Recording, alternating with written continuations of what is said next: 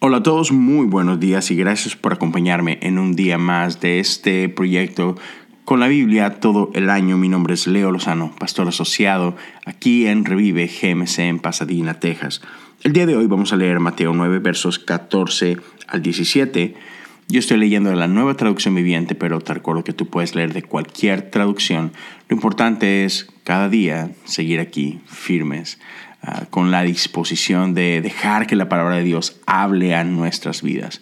Así que después de leer, te invito a que pases algún tiempo durante el día de hoy reflexionando en esto que estamos por leer. Vamos a la palabra de Dios. Un día los discípulos de Juan el Bautista se acercaron a Jesús y le preguntaron, ¿por qué tus discípulos no ayunan como lo hacemos nosotros y los fariseos? Jesús respondió, ¿Acaso los invitados de una boda están de luto mientras festejan con el novio? Por supuesto que no. Pero un día el novio será llevado y entonces sí ayunarán. Además, ¿a quién se le ocurriría remendar una prenda vieja con tela nueva?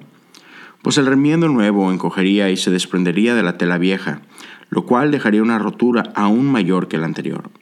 Y nadie pone vino nuevo en cueros viejos, pues los cueros viejos se reventarán por la presión y el vino se derramaría, y los cueros quedarían arruinados. El vino nuevo se guarda en cueros nuevos para preservar a ambos.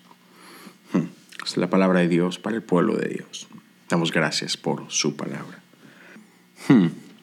Me encanta como aquí ah, los discípulos de Juan el Bautista se acercan y, hacen una pregunta sincera, una pregunta honesta a Jesús, que tiene que ver con tradición, que tiene que ver con ritual. Esto es lo que siempre hemos hecho y ellos apuntan, nosotros lo hacemos, los fariseos también lo hacen, ¿por qué ustedes no lo hacen? Me encanta cómo Jesús no les dice estrictamente que está mal que hagan lo que hagan, no, no es que esté mal ayunar, pero creo que a veces a todos nos pasa que olvidamos por qué es que hacemos lo que hacemos. Y muchas veces hacemos cosas simplemente porque siempre se han hecho. pero jamás nos detenemos a preguntar, pero, pero ¿por qué? ¿De dónde nace esa tradición? ¿De dónde nace esta costumbre? Y sobre todo, y más importante, ¿es necesaria en este momento? Esta es la mejor manera de conectar con Dios, esta es la mejor manera de prepararnos para nuestro encuentro con Dios.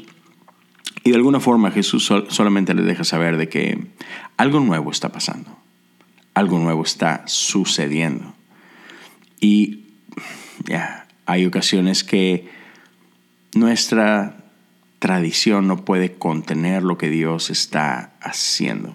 Y Jesús le dice, va a haber va a haber un tiempo donde esto volverá a ser necesario, pero en este momento no lo es. Y creo que es algo lo que tenemos que estar listos, tenemos que estar preparados, tenemos que estar ah, siempre pendiente de que, Señor, ¿qué es lo que estás haciendo?